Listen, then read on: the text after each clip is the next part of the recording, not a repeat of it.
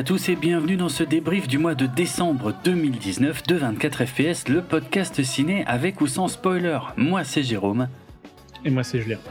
Tu Et sais on qu'on est a- en février Oui, on a du retard, je sais, on a beaucoup de retard. Euh, la faute à qui, hein, en même temps? Je sais pas. Ah bon? Ah bah tu sais pas, putain. Qu'est-ce qu'il faut pas entendre? Bon ok. Euh, donc, on n'est pas là pour pointer du doigt qui que ce soit, sauf les mauvais réalisateurs. Euh, donc, euh, on a quoi? On a sept films au programme, dont je vais donner la liste. On- On n'a même pas euh, discuté de est-ce qu'il y aura des spoilers ou pas. Je pense que non, hein, Pas de spoiler. vu comme c'est parti. Voilà, pas de spoilers pour cette émission. Moins d'une heure. Moins d'une heure Oh putain, alors il faut que je me magne. Alors ok, je donne la liste des 7 films. The Dead Don't Die. Qu'est-ce qu'il fout dans le débrief de décembre celui-là On le saura dans quelques instants. Maria Story, Six Underground, Brooklyn Affairs, Les Deux Papes, The Lighthouse et Jumanji Next Level. Alors si on veut tenir euh, ce, ce défi de moins d'une heure, eh bien je te laisse attaquer avec The Dead Don't Die de Jim Jarmus, sorti en Le France. chef-d'œuvre de Jim Jarmusch putain. avec euh, le meilleur cast qui existe au monde. Ah non, mais le ah oui, alors le cast, ok. Et quoi d'autre? Pas grand-chose. Oh putain, ça je m'attendais pas à ça comme réponse. Euh, D'accord. Alors, euh, Non, le cast est vraiment sympa. Hein. ah le cast est très bon. Bill Murray, Adam Driver, Tilda Bill Swinton, Murray et Adam Driver, ils sont top ensemble. quoi. Ouais. Euh, non, j'ai. Plus sérieusement, j'ai. euh, donc, euh, t'en as déjà parlé il y a longtemps. Tu Oui. as détesté euh, Oh, Dead le mot est faible, ouais. Alors, j'ai pas adoré, mais par contre, j'ai pas passé un mauvais moment. Ah ouais? Euh, je trouve que c'est par contre un film qui se croit plus intelligent qu'il n'est. Quoi. Ah, ça, ça fait plaisir. Euh, le scénario est quand même. euh, Enfin, ouais, c'est. C'est Deadpool, mais pour, euh, pour les indés, quoi, tu vois. Excellent. oh putain, j'aime beaucoup. oh merde. Ok. Euh, je sais pas, ils, ils ont une ligne à la fin, tu vois, euh, où ils parlent de, du scénario, tu te rappelles? Ça, c'est, c'est bien. oui, oui, oui. Il y a un truc un peu méta. Hein. Euh, Ouais. ouais, ouais. euh, où Bill Murray dit tu te rends pas compte de tout ce que j'ai fait pour ce type et de ça. Alors, c'est- je pense que l'idée pouvait être marrante, mais au final c'est juste un peu lourd, quoi. Ah, carrément. hein. Et puis euh, quand il y a quelqu'un qui dit à Adam Driver Ah ouais, j'ai adoré Star Wars ou je sais pas quoi, qu'est-ce que c'est con Ouais. Oh, pff, et non, ça marche pas quoi. Ouais. Franchement. Donc scénario euh, relativement médiocre. Mm. Euh, bon, pff, la réelle, j'ai rien à. En fait, tu mets des génies ensemble, ils arrivent à se à faire euh, des bonnes scènes hein, dans tous les cas. hein. Donc Ouais. l'alchimie entre les persos est bien, mais c'est Ah le ouais. scénar qui tue le film, quoi. Putain, moi, Bill Murray, Adam Driver, j'avais trouvé ça poussif. Ah ouais, non, moi Ah. je, je les aime bien. Je trouve qu'ils ont des bonnes interactions. Ah ouais, ok. Puis ils sont bons tous les deux, quoi. Ah bah oui, en dehors de ce film, oui. Non, mais même je trouve ici, ils sont quand même. Mais par contre, ils ont vraiment un côté. Enfin, un- ça se veut trop méta, quoi. Ah ouais, ah bah Euh, ça, ouais, ouais, c'est clair. C'est. Euh, Ouais, ça se prend. Ça. se- C'est pas assez bon pour pouvoir jouer à ça, en fait. Hum. Ouais, puis Euh, tu sais, et le côté, euh, t'en as pensé quoi? Parce que c'est peut-être ce point-là où, où j'ai le plus envie de t'entendre, c'est le, le côté Make America White Again de Steve Buscemi, si je me trompe pas. Mais finalement, c'est quoi? C'est deux scènes, quoi. Ouais. Ouais, y a pas de. C'est, ça va nulle part, en a pas fait. de sujet, quoi. Ouais, Non. non, c'est. Iggy Pop, c'est pareil, juste là, ça, quoi. ça va nulle part. Hmm Iggy, Lequel? Iggy Pop, il est là dans Pop, deux ouais, scènes. non, non. C'est juste pour être là, quoi. Ouais, c'est ça. Le, les, les trucs méta avec RZA, pff, ouais, Ouais, c'est Stéphane de Jarmouche, quoi. ouais. C'est. Donc, euh, j'ai pas passé un mauvais moment, au Mm. contraire de toi, mais je pense juste par euh, attachement euh, à tout ça. Mais par contre, j'ai trouvé que ça, ça se prenait vraiment trop. euh, trop au sérieux par rapport au film que c'était. Au final, c'était juste random, quoi, tu vois. Ouais, d'accord. Euh, je pense pas qu'il méritait la haine qu'il a eue, mais je pense que cette haine vient de trop d'attentes, quoi. Ah bah oui, bah, les attentes étaient ouf, hein, franchement. euh, en ouverture du festival de Cannes, le casting de malade et tout. Ouais, Ouais, le casting est vraiment ouf. Fait. mais mais il y a rien dans ce film, quoi, franchement. Ouais. Et Non, non, c'est. euh, J'avais dit, je crois, à l'époque que je savais pas si c'était un hommage au film de zombies parce qu'il il cite quand même Romero de façon assez frontale plusieurs fois, ou si Mhm. c'était du foutage de gueule de, de film de zombies. Mais je pense qu'au final, c'est quand même plus du foutage de gueule. Hein. C'est, c'est, Ouais, je, je ressens pas un hommage en tout cas. non. Hein. Euh, Moi, quand je pense à la fin, franchement, euh, je non, je vois pas un hommage. Ça prend pas le truc au sérieux, mais mais dans un sens que je trouve assez désagréable en fait. Euh, Ou euh, voilà, en tant que fan. J'ai l'impression qu'il sait pas. Enfin, ouais, il y a un petit côté où il est pas assez dedans, quoi, en fait. Ouais, ouais, c'est vrai. C'est. C'est bizarre. Mm. Comprends. Mais bon, voilà. Euh, Ça, ça faisait partie des films que tu voulais absolument que je vois. Euh, Donc, tu ouais, vois, tu, tu es content? Je ne suis pas complètement. Non, ça, oui, je suis content parce que t'avais dit que ça avait l'air génial. hein. Mais ça avait l'air génial. Je maintiens. Ah, moi, Le je- cast. non, là, franchement, la, la bande-annonce, euh. c'était pathétique. Et moi, j'aimais bien la bande-annonce. Je trouve que Ah bon était fun. C'est juste que deux heures de ça, c'est lourd. Quoi. Mm. Je sais pas combien de temps il dure, hein, mais pas deux Je sais heures. plus. mais- Trop long pour ce que c'est. 1h40 apparemment. Mais ouais, non. Déce- Décevant, mais voilà, j'ai pas passé un atroce moment non plus. D'accord.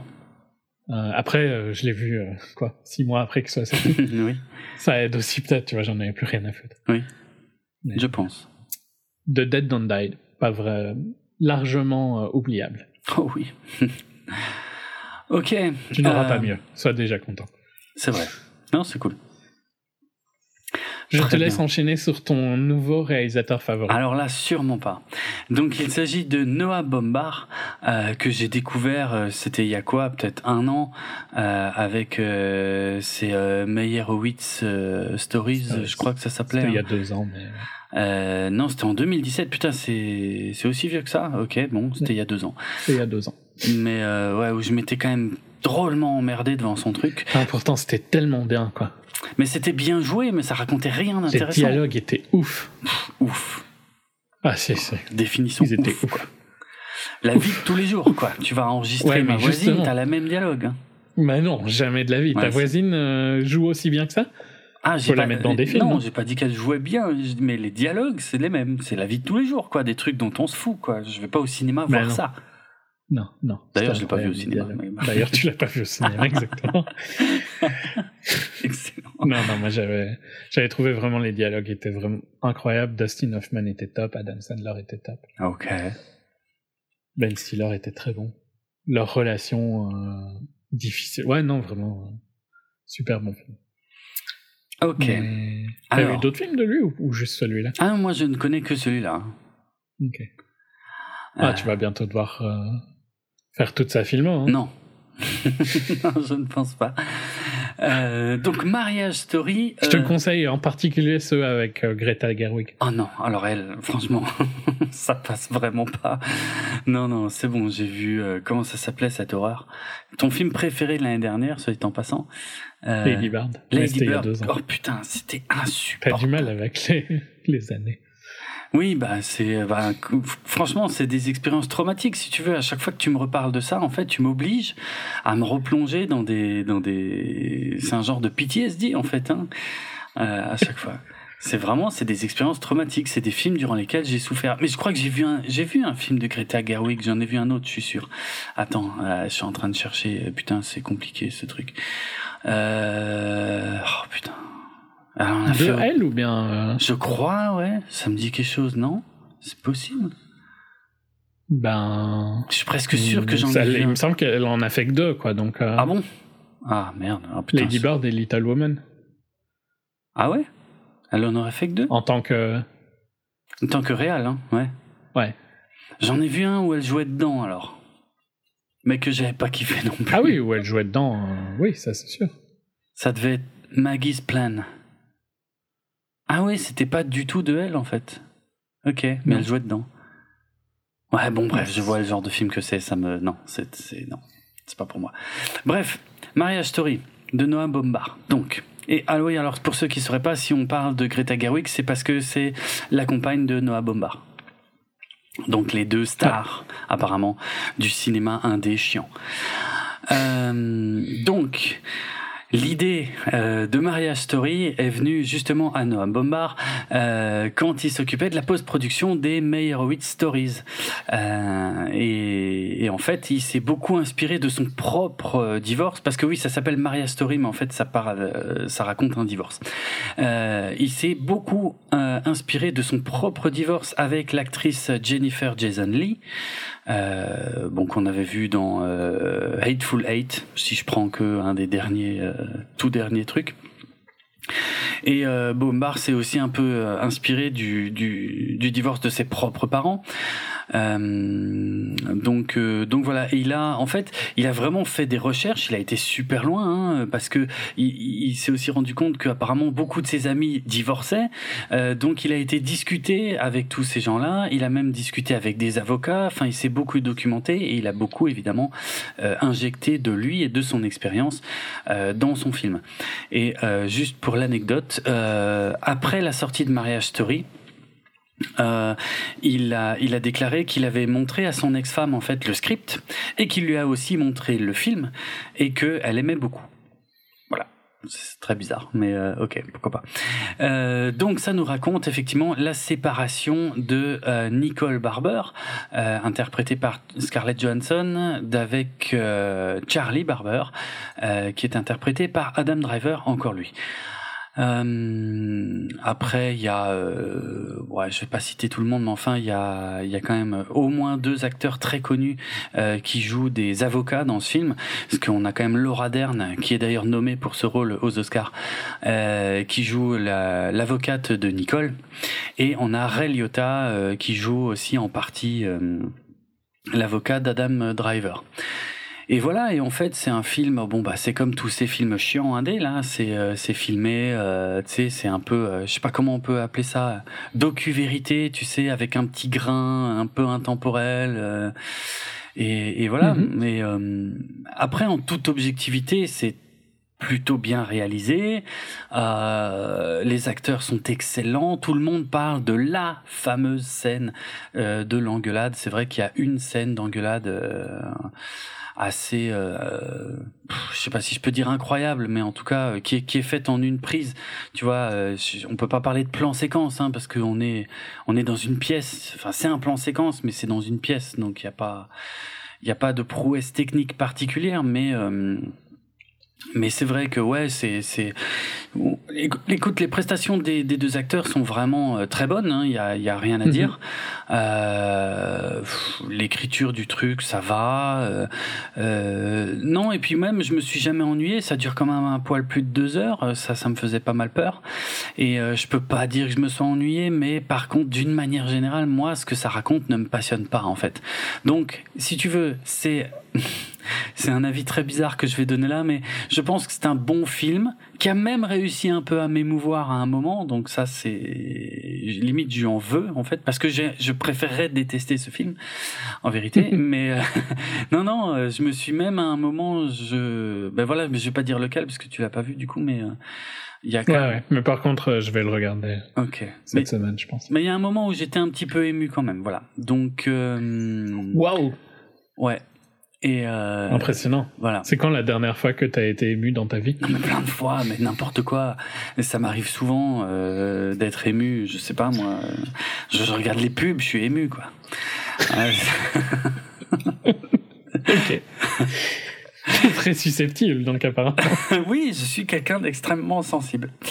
Euh, donc, euh, qu'est-ce que je disais euh, Voilà, non, mais ouais, non, c'est un film que j'ai pas particulièrement apprécié parce qu'en fait, oui, si tu veux, il a bien fait ses devoirs dans le sens où, oui, le film sonne vrai et, en fait, c'est ça qui m'a un peu touché, c'est-à-dire quiconque a déjà vécu une séparation ou une engueulade ou un truc, il y a un moment où tu vas, un moment où ça va sonner hyper vrai, quoi, en fait. Et c'est là-dessus que le film est bon et c'est là-dessus que le film fonctionne.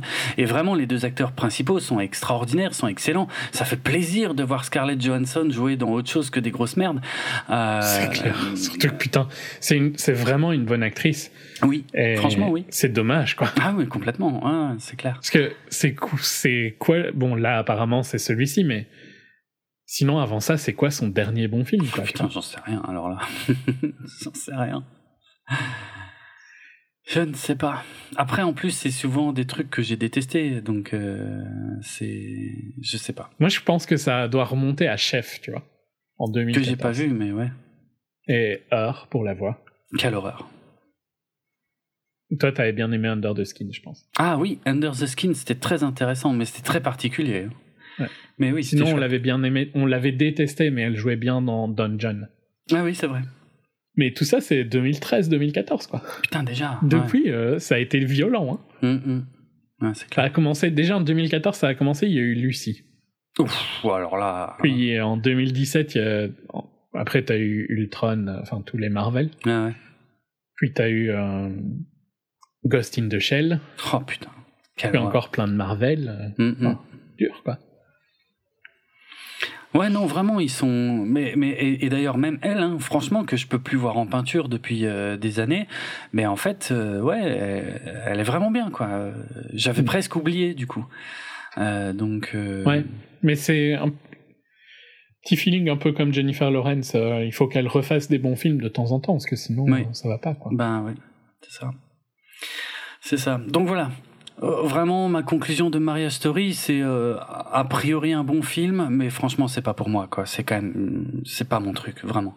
Mm. Je je prends pas de plaisir à regarder. De toute façon, d'une manière générale, j'aime pas les drames déjà, euh, mais je prends pas de plaisir à regarder ce type de film. Mais voilà, j'admets que franchement, tout est bien. Ouais, c'est clairement plus pour moi, quoi. Ouais, probable, ouais, ouais. Mais voilà, apparemment, t'aimes pas, mais tu continues à regarder tous ces films-là. Donc, je Ah, mais doit ça, c'était 2019. Peut-être ça va changer. Euh, On a des trucs à dire en- pour 2020. de toute Ouais, probablement. Effectivement. Bon, j'ai. hum, Tease, hein. comme ça vous avez envie d'écouter le prochain épisode. Exact. j'ai deux anecdotes, je crois. Je crois que j'en ai pas plus, mais j'ai deux anecdotes. C'est que euh, le personnage de Laura Dern, qui est une avocate, euh, euh, ouais, c'est un peu, c'est un peu le cliché de l'avocate qui euh, très sûre d'elle, très, euh, très rentre dedans. euh, euh, Enfin, tu sais, qui fait, oh, ouais, enfin, je vais pas tout te raconter, mais ouais, bref. Mais c'est un personnage très intéressant en tout cas, et euh, apparemment, euh, son personnage est basé sur un- une personne réelle, euh, une, euh, une avocate de Los Angeles qui s'appelle Laura Vasseur. Et il se trouve que cette Laura Vasseur a euh, été avocate justement pour Laura Dern, pour Scarlett Johansson et pour Noah Bombard pendant leur, euh, leur, leur divorce euh, respectif. Donc voilà. Ok. Ça, c'est rigolo, si on veut. Peut-être pas tant que ça, en fait, mais bon.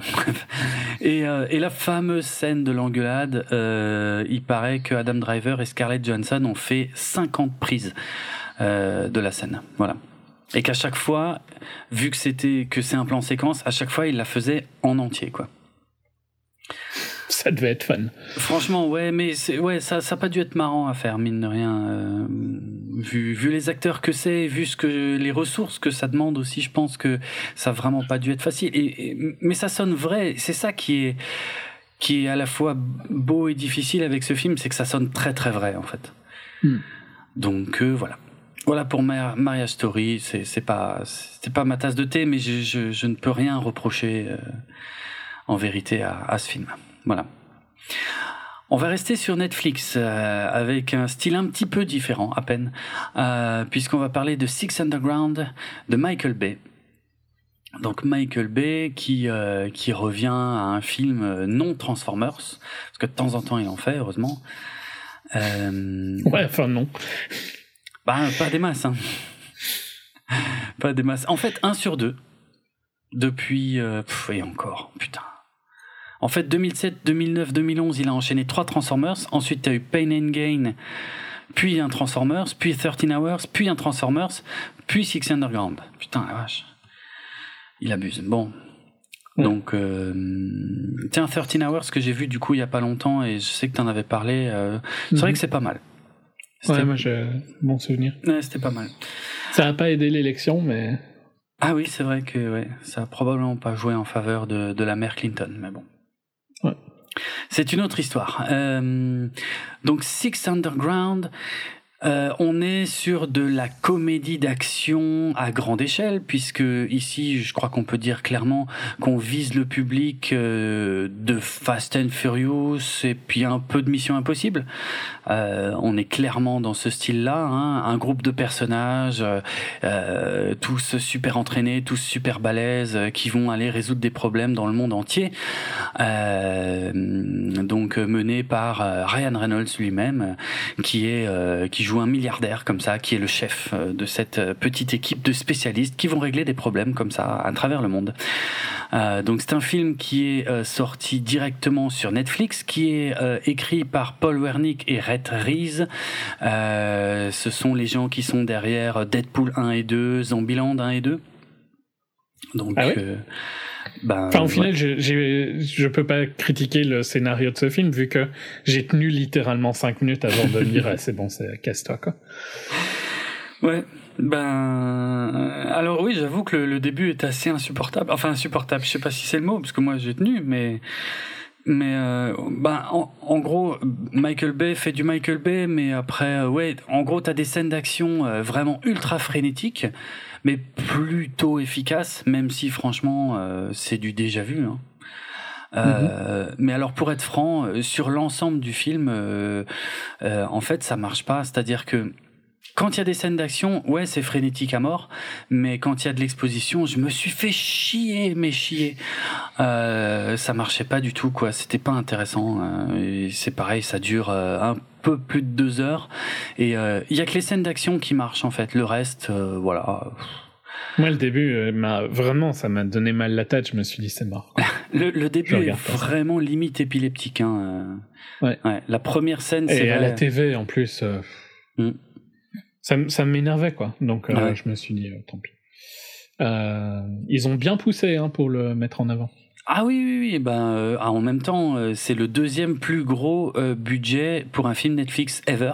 Mm. donc c'est pour ça. Ah, D'ailleurs, t'as vu le changement que Netflix a fait ils arrêtent d'autoplay les trailers. Oui, enfin tu peux activer l'option en tout cas qui te mais permet. enfin quoi. Ouais, enfin, enfin on n'a plus les trailers. Ouais, mais j'ai juste un doute parce que je l'ai, j'ai activé évidemment le truc, euh, l'option là, mais. Euh... J'ai pas testé encore, j'ai juste vu les posts sur Facebook. Je, alors ça, ça, ça évite la lecture automatique sur la page d'accueil, ça de sûr, mais moi ce que j'ai pas encore pu vérifier c'est est-ce que ça enlève aussi la lecture des bandes annonces pendant les génériques de fin de ce que tu as regardé? Bah j'espère quoi. Bah, moi aussi j'espère. Parce que c'est ça qui m'intéresse. pire truc qu'ils ont fait, quoi. Ah ouais, ouais. Parce qu'en vrai, sur la page d'accueil, moi, ça me gênait pas. Hein. Mais par contre. Moi, ça me fait chier, et je vais te dire bêtement pourquoi. C'est tout con, mais souvent, je lance Netflix. Ouais. Euh, alors que je suis en train de faire un autre truc, tu vois, où je continue, je finis une vidéo YouTube, mais je prépare déjà le ah, prochain truc que je vais regarder. Et ça gueule, quoi. Ah, et du coup, ça gueule, ouais, ouais, ouais, c'est vrai. Ouais, T'es obligé d'aller dans un programme, de le pause et. Hmm. Enfin ouais, j'ai jamais euh, compris euh, c'était quoi le délire de ça. Je, pour moi, j'ai jamais rencontré quelqu'un, soit il s'en foutait, mais j'ai jamais rencontré quelqu'un qui aimait bien. Par contre, j'ai rencontré plein de gens qui détestaient. Ouais, c'est vrai, c'est vrai. Mais voilà, bon, c'est un digression hmm. comme il y en aura d'autres. Mais j'ai pas grand chose d'autre à dire sur le film. C'est les scènes d'action bah, sont bien et le reste c'est chiant et le, le scénario global est pas franchement passionnant. Euh, c'est du c'est du sous euh, Mission Impossible, hein, euh. mais ouais, c'est pas voilà quoi. Moi, il y a des trucs qui m'ont fait tiquer en fait, si tu veux. Par contre, pendant le film, parce que comme un Mission Impossible ou Fast and Furious ou tout ça, ils ont été filmés comme ça à plein d'endroits dans le monde. et en fait, le début, c'est une énorme course poursuite à Florence, dans les rues de Florence. Euh, où ils ont eu les autorisations d'ailleurs pour de vrai. Et même Michael Bay dit qu'il en revient pas qu'ils aient eu l'autorisation de filmer des courses de poursuite ultra bourrines euh, au milieu de, de, de, monuments historiques et tout. Mais bon, bref, tant mieux s'ils l'ont eu. Et euh, ouais, enfin, je sais pas. Tant mieux vraiment. Ouais, enfin, si, tant mieux pour lui, il a pu s'amuser, quoi. Ouais, jusqu'à ce qu'il pète un truc comme il avait fait avec Transformers, quoi. Oui, c'est vrai, c'est vrai. Bon, là, il a rien, il a rien cassé. Euh, mais tu vois, par exemple, si tu connais un tout petit peu l'Italie, moi, il y a un moment où j'ai bondi euh, sur mon siège, c'est que euh, ils sont à Florence, et puis il y a un moment, t'as, euh, je sais pas, ça doit être trois plans où ils traversent une euh, une place qui est très très célèbre, qui est à Sienne, donc dans une autre ville, mm. alors qui est effectivement dans la même région, mais quand même. Et puis et puis deux rues après, ils sont de nouveau à Florence, quoi. Et euh, c'est vraiment prendre les gens pour des cons, quoi. Mais bon, c'est en, Toscane dans les deux cas, quoi. C'est en Toscane dans les deux cas, oui. C'est pour ça que je connais les deux, parce que j'y ai été aux deux. Mais justement, quand il y a été, ça pique, quoi. Franchement. Parce que cette place. J'ai été aux deux, mais je peux pas dire, vu que j'ai pas. Oui, toi, t'as pas regardé. J'ai arrêté ou je ne regardais plus, je ne sais pas. Ouais. Mais après, il y a d'autres trucs super chelous, hein, parce qu'il y a une grosse partie du film qui a, été tournée aux Émirats Arabes Unis, et il y a une partie du film à un moment qui se passe soi-disant à Las Vegas, et, je regarde ma télé, et puis je me dis, mais c'est pas Las Vegas, ça Ils essaient de nous prendre pour des cons. Tu sais, en fait, enfin, je sais pas comment dire, parce que j'ai failli dire, ouais, euh, ils essaient de te faire croire que Las Vegas, c'est au milieu du désert. Bon, Las Vegas est au milieu du désert. Mais, euh, mais je sais pas, en fait, les images que j'ai vues dans le film, je me suis, mais tout de suite, je me suis dit, mais c'est pas du tout Las Vegas, ça. Alors que c'est marqué Las Vegas, tu sais, sur l'écran. Mhm. Et en fait, euh, non, mais j'ai eu confirmation. Hein, c'est bien. Les, scènes de Las Vegas, en fait, sont été tournées aux, Émirats Arabes Unis, quoi. Et euh, bon, bref, voilà quoi. Bon après, ça c'est des petites conneries, c'est rien de. Mais moi, ça m'a, ouais, ça m'a fait bondir les deux fois, quoi. Les deux trucs où tu te dis, mais attends, on est où là? Je comprends plus rien. Euh, voilà. Mais vraiment, j'ai rien d'autre à dire. Hein. Le, le... j'ai même pas parlé du casting, mais enfin, euh, ils sont. Ryan Reynolds. Ouais, Ryan Reynolds qui fait qui fait le spectacle, hein, comme d'habitude. Ouais. Euh, Mélanie Laurent, mais le groupe de perso marche bien. Hein. Euh, Manuel Garcia Rulfo, Ben Hardy, euh, Adria Arjona, Dave Franco, Corey Hawkins. Franchement, ils sont. Le groupe marche bien ça va. Mm. Mais après, c'est pas, euh, c'est du Fast and Furious quoi. C'est du sous Fast and Furious. J'en reviens pas de dire ça, mais c'est ouais, c'est du sous Fast and Furious. Ouais, voilà. Euh, Qu'est-ce que je peux dire? J'avais des anecdotes, je sais plus. Euh, ah ouais, ils ont, euh, tu sais, le groupe là, les héros, euh, ils se déplacent en jet. Eh bien, il s'agit du vrai jet privé de Michael Bay lui-même. Euh, Et euh, une anecdote que je trouve rigolote, c'est que pour la promotion du film, euh, un an avant la sortie du film, tu avais Ryan Reynolds qui avait posté une vidéo sur Instagram où euh, où il disait, tu sais, il faisait le con quoi. Il parlait très calmement, où il disait oui, les films de Michael Bay sont quand même très calmes, tu sais, limite ennuyeux et tout. Et en fait, derrière lui, il y avait une bagnole qui explosait. Et, et ben en fait, ce qui est rigolo, c'est que dans le film, on peut voir cette scène, on peut voir la voiture qui explose, et derrière la voiture qui explose, on peut voir Ryan Reynolds en train de se filmer en fait pour faire son truc sur Instagram. Donc euh, voilà, c'est idiot. Mais euh, euh, bon, si tu, il faut le savoir hein, pour le voir. Hein. C'est pas un truc qui est mhm. en gros plan. Hein. Mais voilà, c'était juste une anecdote que j'avais. Ce qui conclut, à mon avis, sur Six Underground, qui va devenir une franchise, par contre. Oui, j'ai vu. Ouais. Donc, euh, Ils l'ont tellement poussé bah. que c'est obligé que plein de gens le regardent, quoi. Bah oui, oui, oui. Ouais. Bah, c'est un blockbuster d'action euh, sur Netflix. Hein. Je crois pas qu'ils en avaient déjà fait, en fait. Hein. pas, euh, pas, Je sais pas, tu considérais quoi le truc avec Will Smith, là? Ouais, c'était pas un blockbuster d'action. Ouais, ouais, c'était Bright. mais j'avais bien aimé, moi, en plus. Je fais partie des rares à avoir bien aimé. Mais oui, c'était un peu... Ouais, si, c'était un peu un film d'action quand même. Mais mais vraiment, euh, mais moins poussé que là où il y a euh, des explosions, des courses poursuites. Moins Michael Bay, quoi. Ouais, moins Michael Bay, c'est vrai. c'est vrai. Bon, voilà. Je suis pas sûr que ça débouche euh, sur une franchise très glorieuse, mais bon. Du moment que Ryan Reynolds s'amuse, je sais pas quoi dire. ok. Je sais pas quoi dire d'autre. Voilà. Non, je réfléchis à s'il y a eu d'autres euh, films d'action, de gros films d'action, mais. Je crois pas, hein, je pense pas. En fait, le truc, c'est qu'ils en font tellement maintenant. Ouais, là, ouais, ouais. Par contre, il, en sort quand même beaucoup. Hein. Ouais, puis c'est pas rien hein, d'avoir euh, Michael Bay pour une exclue Netflix. Euh. Non, ils ont quand même signé des sacrés contrats il, y a, y a quelques temps. Ils ont signé Adam Sandler. Oui, ça, on en reparlera euh, dans quelques temps, j'imagine. Mais euh, oui, c'est vrai.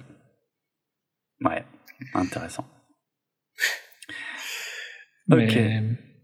Ouais, non, je sais, je, je vois pas, à part Bright, je vois pas vraiment d'autres qui pourraient être dans ça. Non, Ah si, il y avait pas eu le truc là avec, euh, c'était il y a pas très longtemps ah. avec aussi des, oui, des soldats là. Oui, oui, exact.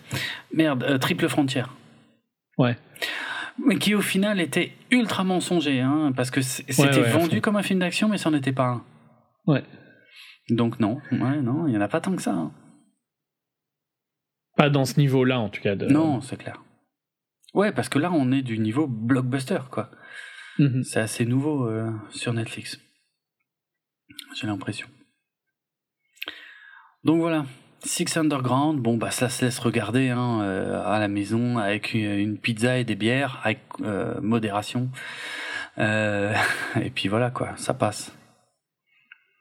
C'est con, c'est pipi caca, bah c'est du Michael Bay quoi. Bref. Ok, je le regarderai pas. ok, qu'est-ce qu'on a? On a un film en commun.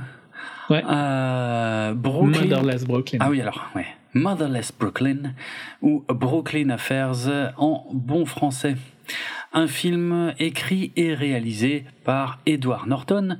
Alors c'est un projet qui le tenait à cœur depuis très longtemps, euh, puisque ça fait à peu près 20 ans qu'il essaye euh, de porter à l'écran euh, ce film, après avoir lu le bouquin. donc c'est un roman de Jonathan Lethem. ben, il se trouve qu'il avait acheté les droits de Motherless Brooklyn après avoir fait American History X. Tu vois, donc ça remonte. Ça date, ouais. ouais. Et euh, mais déjà en 99, on nous avait dit que euh, Edward Norton jouerait dedans, qu'il produirait le film. Par contre, il n'était pas sûr de le réaliser. Et euh, un truc, c'est que le hum, comment le, le, roman se passe en 99, mais que Edward Norton l'a entièrement réécrit pour que ça se passe dans les années 50, parce qu'il trouvait que bah, déjà parce qu'il avait envie de faire un film noir. Euh, euh, un peu type hard-boiled, euh, comme on dit. Euh, c'est quelque chose qu'il avait envie de faire depuis longtemps, mais il trouvait que ce roman s'y prêtait bien. Ce qui est pas faux, pour le coup. Ouais. Enfin, j'ai pas lu le roman, mais oui, je peux voir pourquoi. Voilà. Ça me choque pas que ce soit à cette époque-là, en tout cas. Non, ouais, ça fonctionne. Euh, bon, il a quand même mis assez longtemps à écrire ce script puisqu'apparemment il n'a fini ce script ou en tout cas finalisé. Il a sûrement fait autre chose hein, entre temps, mais il n'a finalisé ce script qu'en 2012 et euh, son idée première c'était d'aller démarcher euh, d'autres réalisateurs. Euh, donc il s'est adressé à Bennett Miller, donc le mec qui avait fait par exemple Foxcatcher, euh, mais il était très intéressé aussi par Paul Thomas Anderson, je sais pas qui c'est, et David et David euh, voilà. Alors, bah oui, tant qu'à faire. Hein. Pitié et David Fincher. Quoi. bah ouais. Bah écoute. Moi aussi, je veux bien qu'il fasse un film pour moi. Hein. Bon, mais je sais pas. Écoute, je sais pas si c'est quelque chose qu'il a vraiment essayé de faire ou si c'est juste qu'il a envisagé de le faire, mais il l'a peut-être pas fait. Tu vois, il a peut-être même pas essayé. Je sais pas. En tout cas, il y a un producteur qui l'a encouragé à réaliser le film lui-même, ce qu'il a fini par faire. Et euh, voilà, qu'est-ce que je peux dire d'autre euh, Une petite anecdote un petit peu malheureuse, euh, c'est que il y a eu un incendie qui s'est déclaré pendant le tournage du film, et je crois que c'est pour les scènes qui se passent dans un dans une boîte. Alors c'est pas une boîte de nuit, hein, mais genre plutôt un type cabaret. Et il y a eu pas mal de blessés et il y a un pompier qui est mort. Euh, et euh, il y a évidemment la, la famille du pompier qui a porté plainte contre la société de production d'Edward Norton. Euh, bon voilà, après ça je sais pas trop ce que ça donnera. Et Edward Norton a également demandé au chanteur de Radiohead, Tom York, un autre pote de pitié, il aurait pu lui présenter peut-être. Exactement, hein c'est ce que j'allais dire. Tant qu'à faire. Ouais. et apparemment, il a l'email de Tom York, donc tu vois. Ouais, c'est vrai. Les hein. petits emails, c'est bon, quoi. Mm, mm. il a demandé à Tom York de lui écrire une chanson pour le film, donc euh, voilà ce qu'il a, ce qu'il a fait. Et apparemment, euh, Tom York ne répond pas aux emails, mais renvoie des chansons, donc c'est parfait. Mm. On pourrait pas lui demander de faire un générique, tu penses? À Tom York, putain. Oui. Ben, il n'y a plus qu'à demander l'email à Edward Norton. Exactement. Et puis après, j'aurai enfin mon lien vers Pitié. Ah, oui, c'est vrai. Ouais. Tu veux, tu veux réduire les 6 degrés de séparation à juste un ou deux, j'imagine? Exactement. Ah. C'est un bel objectif. Compréhensible. Hein. Mmh, oui, c'est possible. Ok. On n'a absolument pas dit de quoi ça parlait. Euh, donc, euh, c'est dans les années 50, c'est une histoire de détective à l'ancienne. On va suivre le personnage d'Edward Norton qui s'appelle euh, Lionel S. Je me souvenais même pas qu'il avait ce nom-là. Ils doivent le surnommer. Bah non, parce qu'on l'appelle Brooklyn. Hein? Il il l'appelle Brooklyn. Ah mais oui, c'est pour ça, voilà, d'accord, ouais, parce que ça doit être dit une fois dans le film, son vraiment. Exact. Euh... C'est pour ça qu'il s'appelle Motherless Brooklyn. Je comprends quand même pas. C'est pour ça que, le film s'appelle Motherless Brooklyn. Ouais, mais pourquoi Motherless? Parce qu'il n'a pas de maman vu qu'il était dans un orphelinat. Oh putain, je me souvenais pas de tout ça. Hein. oui, d'accord. Ok, donc finalement, en fait, ça a du sens. Même après, moi, j'en sais rien. Moi, je l'ai vu sous le titre Brooklyn Affairs, donc si tu veux, tout ça, ça passe quand même. Un problème. Oui, je sais. d'accord. Euh, donc. Euh, oui, c'est. Il, travaille dans un cabinet de détective, on va appeler ça comme ça, euh, et son chef, son boss, c'est Frank Mina, qui est interprété par Bruce Willis, et c'est un petit peu son mentor et tout. Et puis ce qu'on n'a pas dit, c'est que le personnage d'Edward Norton, il a quand même un, trouble comment on pourrait dire ça C'est qu'il souffre du syndrome de la tourette. Euh, donc il y a des mots qui lui échappent euh, assez régulièrement, dont certains sont pas franchement, euh, sont pas très catholiques, on va dire. Euh, donc il y a toute une performance d'Edward Norton et tout qui se donne du mal. Hein. Ouais, ouais. On peut pas dire le contraire. Hein. Et il est pas. Il non, non, il, est pas. Il joue. Hein. Ouais, ouais, non, il joue. Mais en fait, ouais, c'est ça le problème des, des, des projets comme ça, c'est que tu sens que lui, ça lui tient beaucoup plus à cœur que tous les autres. Ça veut pas dire que les autres sont pas bons. Hein.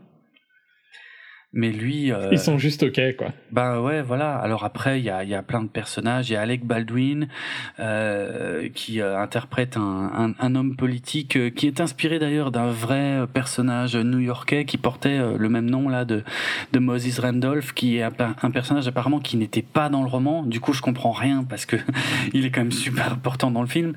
on a Willem Dafoe, on a Bobby Cannavale, Leslie Mann.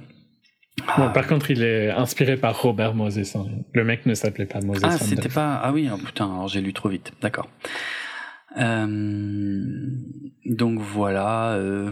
Ouais, en fait, Ouais, qu'est-ce qui se passe? Oui, c'est que le mentor, Bruce Willis, euh, se fait tuer très rapidement au début de l'histoire et en gros, Edward Norton, il va enquêter, euh, il va un petit peu remuer les bas-fonds, machin, et puis ça va remonter, ça va avoir des connexions inattendues euh, pour essayer de comprendre ce qui s'est passé, qui a tué son mentor. Bon, je pense que c'est fait avec beaucoup de sincérité. Mais c'est tous les défauts des films, des Passion Project, quoi. Ouais. Euh, ce truc a macéré bon, pendant beaucoup trop longtemps dans sa tête. Ouais. Euh, et quand il arrive enfin à le sortir, il veut mettre dix fois trop de trucs. Ouais, ouais, ouais. Euh, il se donne à fond, mais je trouve qu'il surjoue un petit peu quand même. Enfin, c'est un, peu too much, tu vois. Ça rend le ton est un peu bizarre. Mm-hmm, mm-hmm. Il est, il est impressionnant. Hein. Ce qu'il fait est plutôt bien, mais t'as l'impression qu'il le fait tout seul, quoi. Et oui, c'est ça ça, ça te sort presque du film tellement c'est. Puis surtout, ça n'apporte pas grand-chose au final. En fait, c'est ça. Il fait sa performance, mais ça, ça n'apporte rien au film vraiment. Mais et, plus gros problème, on l'a pas euh, encore dit. L'histoire est. Bah, on se fait chier. Oui, pour pour un film de l'époque, euh, ça passait, je pense. Mais maintenant, tu t'emmerdes en, bah, regardant ça. Franchement, ça dure deux heures et demie. Oh là là, c'était dur. C'est super long. Il y a toute une histoire avec le perso d'Alec Baldwin et le perso de William Dafoe, mais c'est William Dafoe. Hein. ouais, ouais, c'est William Dafoe. qui, qui ça va dans tous les sens. Quoi. Ouais, c'est hyper tordu. C'est très confus. T'as du mal à suivre. En fait, moi, je comprenais. Ah, franchement, à un moment, je ne comprenais plus rien du tout. J'avais l'impression d'avoir loupé des scènes, quoi. Je vraiment. En fait, euh, non, en fait, j'avais rien raté, mais c'est juste que c'est présenté de manière euh, très très très confuse et trop complexe pour ce que c'est, quoi. Mm-hmm. Et tu te fais chier. Qu'est-ce qu'on se fait chier, quoi? Franchement. Euh. Et c'est. C'était décevant parce que j'en attendais beaucoup plus. J'adore vraiment Edward Norton. Mm-hmm. J'ai toujours bien aimé cet acteur. Ouais. mais là, il y a des trucs intéressants. Hein.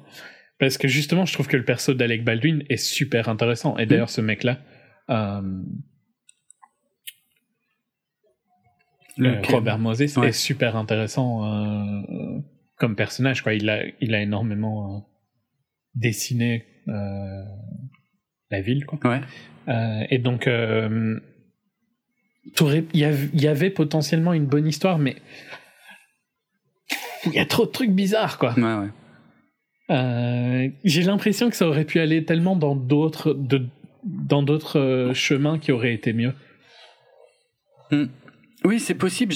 à la fin, tu as le sentiment que cette histoire aurait pu être racontée de façon un tout petit peu plus prenante, quoi. Mhm. Euh, parce que là, c'est c'est c'est laborieux. Il y a quand même beaucoup de narration. À fond. ouais. Et trop quoi. Ouais. Ouais, décevant. C'est. Ouais, je peux, je peux même pas dire que c'est bon. Non, vraiment, il y a, c'est dommage, mais il n'y a pas grand chose à sauver. Non, franchement, non. Non. Et c'est triste hein, parce qu'il a essayé, mais c'est vraiment typiquement le Passion Project qui, qui mm. tourne mal. Quoi. Ouais. Euh, bah voilà pour. Euh, le film s'est planté hein, euh, avec un budget qui est pas énorme énorme de 26 millions. Euh, bah, il s'est quand même planté, quoi. Il a fait que 18 millions. Euh. Parce qu'il y a quand même un, chouette casting aussi. Enfin, vraiment, ouais, non, je sais pas. Mais je pense qu'il a pas eu bonne presse. Et puis. Euh... Mais ce qui est compréhensible. Hein. Ouais. Ouais. Bon. Ouais. Il fera d'autres films. Hein. Oui, oui, je m'en fais pas pour lui. Voilà, donc euh, un, un, petit raté avec ce euh, Brooklyn Affairs, Motherless Brooklyn, en VO. Qu'est-ce que. Merde, c'est encore à moi. C'est toi. Ah oui. De two pops. Les deux papes. Ah, quel bon sujet. Euh, alors attends, parce que je suis pas du tout sur le bon anglais. Onglet. je ne suis pas sur un nom. De Fernando Mériès. Voilà, The Two Popes, les deux papes de Fernando Mériès. Mais vu, t'as jamais rien vu de lui. Hein. Eh bien, je pense. Euh, non, City of God, ouais, non, je l'ai pas vu. De Constant Garner, peut-être? Non, non. non, non, je regarde pas ça. Euh, non, Blindness, t'as jamais vu? Ah si, ça je crois que si. C'est excellent Blindness. Ah oui, oui, Blindness, c'était bon ça. Ah, c'était lui? Ah bah écoute, ouais, donc j'en ai vu un. Cool. Ok. Ah, ok. Ouais, ouais. C'est vraiment bien. Euh, je m'en sors bien. Ouais, ouais, il était bien celui-là. Alors, The Two Popes, c'est un espèce de... Est-ce qu'on peut dire biopic quand ça raconte pas toute la vie? Non, donc ce n'est pas un biopic. Euh, alors, c'est... Euh, ça nous raconte la rencontre de deux papes, comme son nom l'indique. C'est une histoire vrai, globalement vrai, puisque ça nous raconte euh, en fait quand euh, quand le pape Benoît XVI était encore pape et qu'il songeait à prendre sa retraite, puisque Benoît XVI a fait ce truc incroyable que les papes font, euh, enfin ne font pas, c'est-à-dire de, eh ben de, de, de se retirer et de laisser un autre pape prendre sa place. Pensez lequel Benoît XVI Benoît XVI, c'était l'allemand. Je sais pas si un peu connard là. Ah bah un peu connard. ils sont jamais tous euh, très bons, mais genre le gentil, c'était euh, c'était comment encore? Ben François. C'était celui avant lui? Euh, ben... Celui que les gens aiment bien. Ah Jean-Paul II. Ouais. Oui, c'était celui qui était avant, qui est resté une éternité, ouais. Ok, donc lui, c'est. Il est pas dans le film. C'est celui après. Ouais, ouais, ouais, voilà, c'est ça. C'est juste à, la mort de Jean-Paul II. Euh, D'ailleurs, le film commence par ça, euh, commence par l'élection de Benoît XVI. Et, euh, et, après, on va, on va tout de suite faire un bond dans le temps, euh, parce que déjà, lors de l'élection de Benoît XVI, il y avait euh, celui qui deviendra plus tard le pape François, donc qui était le cardinal Jorge Mario Bergoglio, euh, qui est d'origine, évidemment, je sais plus quel pays. Argentin. Argentin, c'est exactement, merci. voilà. je l'ai sorti sans chercher. Ah ouais, excellent. Incroyable. Ouais, joli. J'avais juste Ouais, ouais, c'est ça. J'ai même pas besoin de vérifier, c'est ça, parce qu'il en parle dans le film. Euh... Je suis surpris. Et en gros, le film va nous montrer le pape Benoît XVI qui va euh, convoquer euh, celui qui deviendra plus tard le pape François, justement au moment où le pape François, enfin le futur pape François, j'essaie de simplifier, hein, euh, a envoyé un courrier au pape pour lui demander d'être en gros euh, démis de ses fonctions de hum, d'évêque ou d'archevêque, tu vois. Il veut retourner à quelque chose de plus simple et il se reconnaît pas du tout dans l'église euh, telle qu'elle est, euh, notamment au Vatican avec tous les trucs hyper luxueux et tout parce que lui voilà, c'est quelqu'un de simple, quelqu'un qui qui a qui est plus proche des gens de la rue et tout, machin bon. Et en gros, Benoît XVI le convoque et et, en fait, ce sont deux papes que tout autre pose. C'est-à-dire, il y en a un qui est vraiment ultra conservateur et, qui, euh, qui est très très très détaché euh, de la vie euh, quotidienne, on va dire, et l'autre effectivement qui a des ouais des, goûts plus simples et des aussi des idées un petit peu progressistes, révolutionnaires, révolutionnaires pour le, pour le ah oui pour, eux, oui. pour eux c'en est ouais. Tout à fait. Et du coup, euh, enfin voilà, c'est assez surprenant parce que euh, euh, évidemment, celui qui deviendra le pape François n'a aucune idée de pourquoi il est convoqué, et, et en fait, c'est juste que le Benoît XVI veut discuter avec lui, veut en profiter pour vraiment connaître ses positions sur des tas de sujets différents, sur lesquels ils sont en désaccord total, et pourtant à la fin, donc spoiler, mais bon, c'est l'histoire vraie, hein, parce que je l'ai déjà dit en plus, hein, et ben Benoît XVI va démissionner et euh, va euh, essayer de faire en sorte non seulement que le pape François, qui n'est pas encore pape, je l'appelle juste comme ça pour que ce soit plus simple, euh, ne démissionne pas de ses fonctions, mais qu'en plus il soit grand favori pour prendre sa succession, alors que tous les opposent. Donc voilà l'histoire du film. Euh, le pape Benoît XVI est interprété par Anthony Hopkins, parce qu'il faut quand même qu'on explique les raisons pour lesquelles j'ai regardé ce truc. Euh, tandis que le pape François est interprété par Jonathan Price. Donc, euh, on a bien. Alors, on, a deux acteurs qui viennent des Pays de Galles, mais un qui interprète un Allemand et l'autre qui interprète un Argentin. Très bien. Bon après ce sont deux excellents acteurs, hein, j'ai pas de problème avec ça. Et en plus, Jonathan Price ressemble beaucoup au pape François, euh, à tel point qu'il a, il a dit dans des interviews que quand le pape François avait été élu, euh, beaucoup de gens l'avaient appelé pour lui dire "Eh regarde mec, t'es pape." Euh, c'est peut-être pas la citation exacte, mais voilà, t'as le sens quoi. Hein. Euh, donc voilà, et ce sont vraiment deux acteurs que j'adore en plus. Enfin, Jonathan Price, euh, moi c'est depuis moi son rôle le plus marquant pour moi. Évidemment, je vais pas citer Game of Thrones parce qu'il faut pas déconner, même si t'es très bon dans Game of Thrones, mais moi je vais plutôt parler de Brésil. Euh, dans Brésil, je le trouve incroyable, extraordinaire. Donc c'est un acteur qui m'intéresse. Et puis Anthony Hopkins, euh, est-ce que je dois citer Hannibal Lecter et compagnie? Je pense pas que ce soit nécessaire eh ben, si tu veux, sur le, le côté deux acteurs, parce qu'il n'y a, pas d'effet vraiment de réalisation incroyable. Alors s'ils ont reconstruit euh, un bout de la chapelle Sixtine et tout euh, au studio euh, Cinecittà à Rome et tout pour pour filmer, ok d'accord. Bon, mais en termes de réal, il y a rien d'incroyable. Hein. C'est surtout des conversations entre les deux. Et franchement, les deux acteurs sont excellents. Et il y a quelques petites passes d'armes euh, au niveau des dialogues à, à, certains moments qui sont vraiment savoureuses et qui sont vraiment vraiment cool quoi, qui sont vraiment classe. Euh, mais d'une manière générale, euh, il y a aussi des flashbacks et on revient un peu sur le sur leur passé.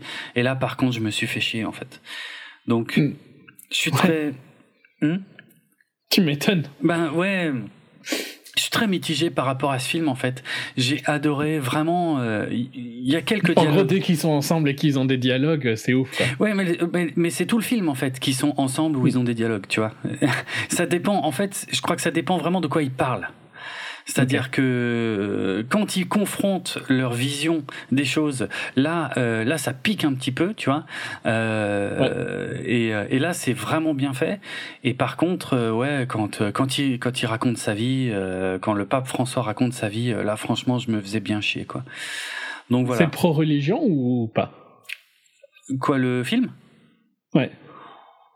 Oh, le film prend pas vraiment parti. Hein, oui. Dans le sens, en, ce moment, tu vois, avec ce qui se passe, j'ai vraiment pas envie d'entendre un truc pro-religion mm. quand je vois. Oh, bah, c'est plutôt pro-religion quand même, hein, je veux dire. Euh, même s'il y, a, euh, s'il y a des débats d'idées et des oppositions d'idées, ça reste dans le cadre de l'Église. Hein.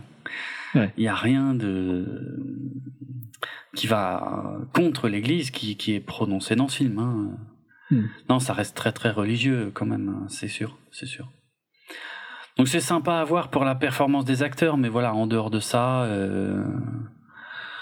ouais, c'est vraiment pas une histoire qui m'a passionné, quoi, vraiment. Mais mais mais c'est marrant. Le film essaie d'être un peu léger, c'est un peu bizarre. Euh, si tu regardes euh, euh juste la scène d'introduction. Euh, c'est quoi? C'est les 30 premières secondes du film. En fait, c'est le pape François qui essaie d'acheter des billets d'avion par téléphone et qui essaie de donner son adresse et il dit ouais mais je suis un peu perdu ici parce que je suis nouveau. Et, et en gros la, la, nana qui est au téléphone elle lui répond ouais ah, ah très drôle le pape quoi merci au revoir quoi. Voilà. T'as as une ou deux petites scènes comme ça qui sont un peu à part en fait où on dirait que tu vas avoir un film un petit peu irrévérencieux mais mhm. et au final non. Pas tant que ça tu vois, il y a, mais c'est juste deux trois moments dans le film qui sont un petit peu effectivement euh, hors euh, du sérieux du reste, mais c'est vraiment pas beaucoup quoi. Vraiment pas beaucoup. Okay. C'est c'est ouais c'est bizarre c'est c'est peut-être je sais pas il aurait peut-être fallu choisir un camp. Euh, euh, un peu plus marqué, je ne sais pas, soit faire un truc vraiment sobre et vraiment chiant, euh, soit faire un truc un peu plus fou, mais en même temps, qu'est-ce que tu veux faire de fou? C'est deux papes qui discutent, quoi. Hmm. Euh, c'est compliqué. Bon. C'est pas inintéressant, mais c'est pas incroyable, quoi. Euh, j'ai une anecdote, euh, c'est le, le, script d'origine s'appelait Le Pape et pas Les deux papes. Et, et en fait, quand Anthony Hopkins a été casté, euh, ils ont fait changer le titre en Les deux papes parce que c'est euh, c'est l'agent d'Anthony Hopkins, donc c'est Anthony Hopkins qui a demandé que ça s'appelle plutôt Les deux papes plutôt que juste le pape, parce que c'est vrai que c'est plus logique d'appeler ça Les deux papes. Bah c'est plus ouais c'est plus fort. Carrément ouais ouais. On, va rater euh, mon challenge de. Oui, je sais, on se rapproche de l'heure, mais euh, écoute, on a des films euh, pas incroyables, mais sur lesquels il y a quand même deux, trois petits trucs à dire. Mais moi, j'ai fini avec les deux papes, hein, The Two Popes euh, en VO d'ailleurs. Je, je sais plus si je l'ai dit. Euh... C'est quand même toi qui continue, donc. Euh. Oh merde. Euh, alors attends, c'est quoi déjà? The Lighthouse ah, oui, de The Robert Eggers. Ah, The Lighthouse. Euh, alors, The Light, merde, je suis pas sur le bon. Attends, parce que j'ai trop d'onglets. Quel foutoir. Euh, The Lighthouse, voilà, il est là. Alors, le nouveau film de Robert Eggers, qui a impressionné beaucoup de monde qui en, a ennuyé pas mal aussi, hein, soyons honnêtes, avec The Witch euh, il y a quelques années, qui est qui était quand même un putain de petit chef-d'œuvre, je trouve. Euh, c'est un film qui, qui, m'a vraiment marqué et je pense qu'il faut vraiment le voir en salle euh, parce que à la maison, ça perd un peu de son impact. Et après, je comprends aussi tous ceux qui disent qu'ils se sont fait chier devant euh, The Witch. Et d'ailleurs, si vous êtes fait chier devant The Witch, n'allez pas voir The Lighthouse, hein, parce que c'est c'est similaire, on va dire, sur, sur quelques points. Euh, en vérité, l'origine du projet, elle vient du frère de Robert Eggers, elle vient de Max Eggers, qui euh, voulait euh, adapter The Lighthouse, une, une histoire courte inachevée d'Edgar Allan Poe. Et, euh, et en fait, c'était pendant que son frère euh, s'occupait de The Witch qui, qui s'est rendu compte que voilà que qu'il y avait ce truc-là. Et donc il a aidé, donc Robert a aidé Max à euh, à concrétiser euh, son script pour The Lighthouse. Et ils ont commencé à bosser finalement tous les deux dessus. D'ailleurs, le film final, enfin l'histoire finale n'a finalement plus grand-chose à voir avec le truc d'Edgar Allan Poe. Euh, mais entre-temps, euh, le projet The Witch a été validé, donc Robert Eggers, lui, est parti euh, s'occuper de The Witch, et c'est seulement après avoir fait The Witch qu'il est revenu sur ce projet The Lighthouse avec son frangin. Donc ça raconte l'histoire de deux gardiens de phare sur une toute petite île avec un phare. Et euh, ça se passe euh, à la fin du 19e siècle. Et, euh, et puis voilà, on a des conditions météo qui sont très dures. On a bah, une promiscuité qui est quand même ouais, très très particulière, hein, parce qu'ils sont, ils sont que deux. Et puis il y a rien. Enfin si, il y a du boulot. Par contre, tu vois, il y a du taf. Et c'est du taf qui est pas drôle du tout, qui est pas marrant. Et puis dans des conditions franchement merdiques. Et voilà, et, ils doivent passer comme ça plusieurs semaines ensemble. Et globalement, le film nous montre ça. Euh, et le, script euh, s'inspire de, plusieurs euh, de plusieurs écrivains célèbres. Samuel Taylor Coleridge, connais pas. Herman Melville, bon alors là Moby Dick par contre ouais il y a eu des scènes vraiment où j'ai senti c'était c'était presque une adaptation littérale de, de, certains dialogues de Moby Dick on aurait dit dans certaines scènes il y a du Robert Louis Stevenson apparemment aussi. Euh, donc l'île au trésor, hein, Dr Jekyll. Euh, voilà, il y a un petit côté, euh, comment il s'appelle maintenant Évidemment, son nom m'échappe et je l'ai pas sous les yeux. Lovecraft. Tu vois, il y a un côté très très bizarre, très inquiétant et très euh, euh, la folie, tu sais, qui commence à s'immiscer tout doucement. C'est un film très particulier. Hein. Euh, mais je vais terminer. Euh, je vais, je vais parler du côté technique encore dans un instant. Mais euh, il y a, d'après Robert Eggers, en fait, il y a il y a eu un incident justement avec deux gardiens de phare au 19e siècle qui s'appelaient tous les deux Thomas. Et c'est et, et c'est ça qui qui qui l'a incité à, à faire que son film se passe au 19e siècle et à faire que ces deux personnages s'appellent Thomas. Euh, donc euh, voilà, qu'est-ce que je peux dire d'autre? Ben le film est en noir et blanc, c'est quand même très particulier, mais ce qui est encore plus particulier, c'est le format de l'image. Euh, je sais pas si j'ai la si j'ai le format qui est quelque part. 19. C'est un 19, ouais. Donc c'est très spécial, c'est quasiment carré comme image. Euh, ça m'a pas mal emmerdé hein, au début du film parce que en fait t'as l'impression qu'il te manque un bout, tu vois. Tu, tu, voudrais voir plus sur les côtés. Tu te dis putain, je, veux voir quoi. Mais d'un autre côté, ça fonctionne bien en fait, euh, notamment quand ils sont à l'intérieur. Quand ils sont à l'extérieur, c'est un peu chiant. Mais quand ils sont à l'intérieur, ça marche bien parce que c'est des endroits très étroits, que ce soit le phare lui-même ou, euh, ou la petite maison qu'ils ont à côté. Euh, et puis en plus, ils ont utilisé des caméras. Alors, je vais pas rentrer dans les détails parce qu'en plus, j'y connais rien. Mais euh, ils ont ils ont euh, utilisé des caméras un petit peu spéciales et qui fait que il y avait une très faible sensibilité à la lumière. Du coup, ils étaient obligés de suréclairer tout parce que la lumière naturelle ne suffisait largement pas, surtout en intérieur, je pense. donc voilà, il y a, y a un taf de malade et il y a un côté complètement intemporel à ce film parce que quand tu le regardes, je te jure que tu as l'impression que ça a été filmé au 19e siècle. Hein. Tu reconnais mm. pas euh, tu reconnais pas euh, Willem Dafoe, tu reconnais euh, pas trop Robert Pattinson. Enfin, je veux dire, ils ont un côté vrai. Ah si, tu les reconnais, mais mais ils ont un côté vrai, tu vois. Ils sont T'as vraiment l'impression de voir un truc qui se passe au 19e siècle, quoi. Dans la façon de parler, dans la façon de bouger, c'est assez impressionnant. Et c'est une expérience tu vois, ça ressemble à pas grand chose d'autre. Euh, je pense que c'est le genre de film, il faut pas trop réfléchir, il faut, se poser et se laisser emporter. C'est ce que j'ai fait. Et j'ai trouvé l'expérience intéressante. Ça dure quoi Une heure, euh, une heure, une heure cinquante quand même. Putain, ouais. Mais je les ai pas vus passer, pour être franc. Je les ai pas vus passer. C'est très particulier mais euh, mais ça fait du bien en fait je trouve comme expérience et euh, et, j'ai reconnu beaucoup de thèmes beaucoup d'obsessions euh, beaucoup de choses finalement euh, euh, très similaires à The Witch euh, donc du même Robert Eggers donc je commence à comprendre quelles sont les choses qui le fascinent en fait et, notamment le mhm. quotidien et l'usure du quotidien ouais. c'est marrant que t'aimes bien dans un cadre Ouais, mais il y a un côté. Ah, ouais, mais. Euh, bah, il y a un côté plus fantastique ici. Euh. Un peu. ouais, à peine, hein, tu sais. Mais c'est vrai que ce sont des films un peu fantastiques, mais, euh, mais, mais au final. Mais ils sont au bord du film de genre, quoi. Ah ouais, ah bah. Oh, c'est complètement du film de genre.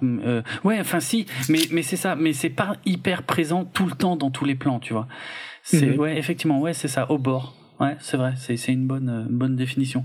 Eh ben, j'aime bien. J'aime bien parce que je sais pas du tout où on va. Et, et, tu te laisses porter et finalement l'immense, la majeure partie du film c'est juste l'usure du quotidien quoi. Mais euh, mais par contre tu la sens l'usure et tu sens que c'est dur et tu sens que c'est des gens qui en chient et c'était la même chose dans The Witch. Et euh, après dans The Witch il y avait un côté quasi kubrickien dans les plans que j'ai un peu moins retrouvé ici mais mais c'est peut-être juste à cause du format en vérité, hein, parce qu'il y a vraiment des plans magnifiques. Euh... Non, il y a des plans incroyables en fait, ouais, c'est clair. Mais ouais, puis, enfin, à mon avis, on, on sent que c'est un fan du cinéma, quoi. Il utilise euh, du matos d'époque, euh, ouais. des objectifs d'époque, des lampes particulières, pas juste des bêtes lampes. Ouais, c'est ça. Euh... Ouais, il y a plein de c'est c'est un c'est un passionné quoi. Ouais. j'aurais vraiment aimé le voir. Hein. Tu te doutes que ça ah c'est vraiment c'est juste qu'il est pas sorti ici. Quoi. Mm. Ouais non et euh, c'est à vivre. Moi, je, suis content de l'avoir vu. Je suis content d'avoir vécu ça. Ça fonctionnera pas sur tout le monde, hein, c'est sûr, c'est clair, net et précis. Euh, mais euh, mais moi, je trouve ça intéressant. Je trouve ça intéressant parce que ouais. Euh, mais je le verrai. Hein. Il sort le 27 hmm. aux Pays-Bas. Ah, ok, cool, cool. Ce qui est hallucinant, par contre, c'est qu'ils ont fait construire un phare pour le film.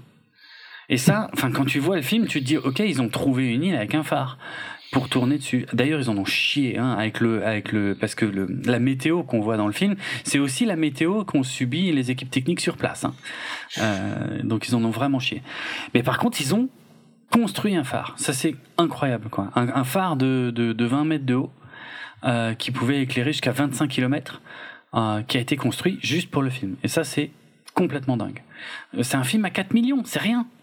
C'est rien. Ouais, c'est que dalle. Mais il a quand même construit un phare, quoi.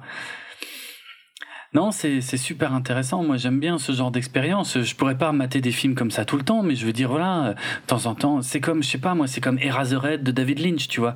C'est peut-être même là comme ça, c'est peut-être même le truc le plus proche qui me vienne. Encore que c'est très différent, hein, parce que c'est euh, c'est spécial aussi Eraserhead, hein, mais euh, hmm. mais tu vois, c'est vraiment des expériences. Ouais. Est-ce que je peux te demander de lire la critique du Daily Telegraph? Alors, la critique du Daily Telegraph, euh, où est-ce qu'elle est, euh, alors déjà il lui a donné la note maximum. Il a euh, jugé que la performance de Willem Dafoe était incroyable. Non, ça je lis pas. non, j'en ai rien à foutre. Putain, mais n'importe quoi. Mais, mais, mais les gens, mais ils mélangent tout. Mais non. There Will Be Blood, c'était juste chiant. Que là, ça, c'est autre chose. C'est intéressant. Mais tu ne vas pas dire la fin de la critique. Non, non, je le lis pas. Et il compare euh, la performance de Pattinson à celle de Daniel Day-Lewis dans There Will Be Blood. En, faisant le commentaire que euh, ce n'est pas une comparaison légère, mais, mhm. every, mais tout à propos de, de Lighthouse. Mhm. Je sais pas comment traduire Lens Très, très dur à traduire ça. Je sais pas comment traduire ça non plus. Euh... Dayton, je sais pas. Ouais, pas mal. Ok. Euh, c'est du cinéma pour euh, pour faire euh, réagir votre cœur et votre âme. Hmm. Sacré critique. Après, ça va peut-être un peu loin. Enfin, je sais pas. C'est bizarre. Bah écoute, non, moi, je, enfin, sans avoir vu le film, bon, t'aimes pas There Will Be Blood, mais tu peux pas me dire que la performance de Daniel Day-Lewis c'est pas hallucinante. Tu peux quand même pas me dire ça. Hallucinante Moi, j'ai du mal avec ce mot, quoi. Genre euh, life changing. Putain. Non, moi, je te rappelle, je suis sorti de There Will Be Blood, c'était il y a combien de temps? Putain, ça commence à dater. Je devrais le revoir, je pense. Peut-être, mais je suis pas sûr que ça améliorerait mon avis. Moi, je suis sorti de donc de There Will Be Blood, je ne savais pas du tout quoi en penser. Hein. Je ne savais pas ce que je venais de voir et j'étais vraiment pas sûr d'aimer. Et en général, quand je pense ça, c'est qu'en fait, j'ai pas kiffé. Et je pense que si je le revoyais aujourd'hui, je, je serais beaucoup moins tendre. Hein. Beaucoup plus. je pense que tu. la performance, quoi. Mais je m'en souviens plus, c'est vieux. Je, je, me souviens juste que c'était un gros con dans le film. C'est tout. Ah, il est tellement intense. Probable. Tellement parfait. Soit. Euh... Je, je, pourrais tellement, je pourrais reparler de lui bientôt dans un autre film, donc. Euh, mm-hmm. pas, pas dans ces deux épisodes. C'est vrai. Promets. Non, mais je sais. Euh, non, vraiment, ça a l'air. Euh, ça, je suis super impatient. Ça fait partie des films que j'attends. Euh. Bon, je compte pas ça comme un film de 2020 vu que c'est sorti il y a longtemps aux US et tout ça. Mais clairement, j'attends impatiemment qu'il sorte. Ouais. Je sais pas si c'est un film sur lequel il faut avoir des attentes incroyablement hautes. Hein. C'est, mais je suis pas en train de dire que c'est pas bien. Je hein. sais ce que je vais voir aussi. Tu vois. Ouais, voilà. Je m'attends pas. Voilà, voilà. Ok. Mais euh, ça fait partie de ces films que j'ai vraiment envie de voir au ciné. Mmh. Quoi. Ouais. Ouais, ouais, il faut le voir. Euh, ouais, il faut le voir au ciné, c'est mieux, ouais, c'est clair. Parce que vu le format à la con sur une télé, euh, ça va pas bien rendre. L'image va être trop petite. Mmh. Donc, euh, ouais. Mais c'est intéressant. Moi, j'apprécie vraiment hein, ce genre d'expérience. Vraiment. Ouais. Vraiment. Puis même le noir et blanc, je trouve ça rend mieux au ciné, en général. Oui, ouais, c'est vrai, c'est possible. Ouais. Euh, ok, ben dernier film, Jumanji. Ah oui, c'est vrai qu'on s'est gardé. Attends, je crois que j'avais des anecdotes. Euh... Ah pardon. Euh, non, mais je viens de Je crois que tu les avais dit, avec la... Ah. le fait qu'ils ont construit leur... Ah oui, c'est vrai. Non, mais j'en avais d'autres. J'en avais d'autres. Alors, en fait, c'est bizarre parce que j'en ai trouvé deux, mais je trouve qu'elles se contredisent un peu. Alors, je sais pas, tu me diras. C'est que avant le tournage, ils ont répété, euh, donc euh, ils ont pas mal répété, William Dafoe et Robert Pattinson, euh, pendant une semaine dans un hôtel. Et euh, donc avec le réalisateur. hein. Et apparemment William Dafoe, euh, qui lui euh, ben, a l'habitude du théâtre et de ces choses-là, il a beaucoup apprécié de pouvoir euh, justement répéter. Alors c'est vrai qu'il y a euh, les dialogues, surtout les dialogues de William Dafoe, euh, ont un côté très théâtral. Donc c'est c'est vrai que c'est pas surprenant quelque part. Par contre, Pattinson, lui, ça l'a emmerdé de répéter autant avant le tournage parce que il voulait pas. Comment je pourrais dire ça? Il voulait pas trop se lâcher en fait pendant la répétition, tu vois? Je veux dire, lui, Mhm. il- il- euh, je pense qu'il, ouais, ça lui permettait de travailler le texte, d'apprendre le texte, le texte si on veut. Mais euh, lui, il préférait euh, pas trop travailler avant, pas trop répéter et, et se lancer dans la scène au moment du vrai tournage euh, parce que euh, il préfère avoir des réactions, comment je pourrais dire, naturelles, tu vois, euh, Ouais. le plus naturel possible, le plus spontané possible devant la caméra. Et pas, et pas que tout soit préparé, ultra préparé à l'avance, quoi. Il trouvait que ça, que ça flinguait un peu la spontanéité des, des prises. Et donc, euh, voilà. Et euh, donc ça a été vécu très différemment par les deux par les deux acteurs et, Robert Eggers lui du coup il- ça l'avait excité comme une puce parce qu'il il trouvait ça génial justement que les deux acteurs aient une approche complètement différente parce que c'est littéralement ce qui est au cœur du film en fait. Ce sont deux personnages qui sont totalement différents qui ont un vécu totalement différent un caractère totalement différent. Et, euh, et quelque part euh, ouais lui ça lui a plu en fait cette expérience là euh, et pendant le tournage, euh, il paraît que William Dafoe et Robert Pattinson euh, ne se sont quasiment pas parlé. Donc en dehors de leur scène ensemble évidemment, hein. Et que et qu'ils étaient épuisés d'ailleurs en fin de journée parce que le, le, le tournage en lui-même était quand même très euh, demandeur. Ouais, ouais, pas facile. Ouais, vraiment pas facile, euh, notamment à cause des conditions météo, mais pas seulement, hein, les scènes qu'il devait faire aussi.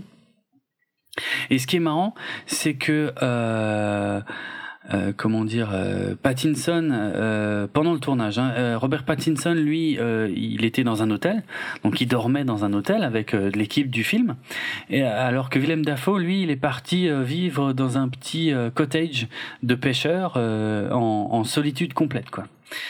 Et, ce- et- et ce qui est marrant, c'est que tu as presque le contraire après sur le tournage en, en journée. C'est qu'il paraît que euh, euh, donc euh, Pattinson avait tendance à aller manger tout seul dans son coin pendant les pauses et à, et à jamais trop se mélanger aux autres, alors que Willem Dafoe, lui, euh, restait avec toute l'équipe et discutait avec tout le monde. Donc euh, voilà. C'est bizarre. hein. C'est super chelou, hein, c'est vrai. hein. Parce que même bêtement le côté. euh, Parce que moi, je- de base, je dirais que j'aime. Je pense pas qu'il y a spécialement un mieux ou l'autre, mais par rapport à ce que j'aime dans le cinéma, je pense que c'est plus la manière de Pattinson qui m'intéresse, de Oui. vivre le moment. Mais par contre, ça aurait plus de sens si lui allait dormir dans son truc. Oui, c'est vrai aussi. Tu vois, il y a, y, y, des- il y a des contradictions. C'est contradictoire, on est d'accord, hein, c'est marrant. Parce que William Dafoe a un côté plus théâtral, je, je me prépare, mais ça aurait plus de sens qu'il dorme à l'hôtel et qu'il Bah oui. parle au crew. Bah oui, c'est ça. En fait, il y a un côté où t'es sûr que c'est William Dafoe qui dormait à le... qui dormait pas à l'hôtel. Parce que ça aurait du sens alors, tu vois, si tu switches ça. Hum, oui, ouais, ouais. Mais écoute, moi, c'est ce que j'ai sous les yeux. Après, euh, euh, j'en sais pas plus. Après, soit euh, c'est pas. Dans tous les cas, leurs performances sont bonnes. Oui, oui, excellente même. hein. Franchement, très impressionnante d'ailleurs hein, dans certaines scènes. hein. William Dafoe, euh, il fait flipper. Mais il est toujours bon, lui, ah, je lui, trouve. ouais, ouais, c'est vrai, c'est vrai. Ouais.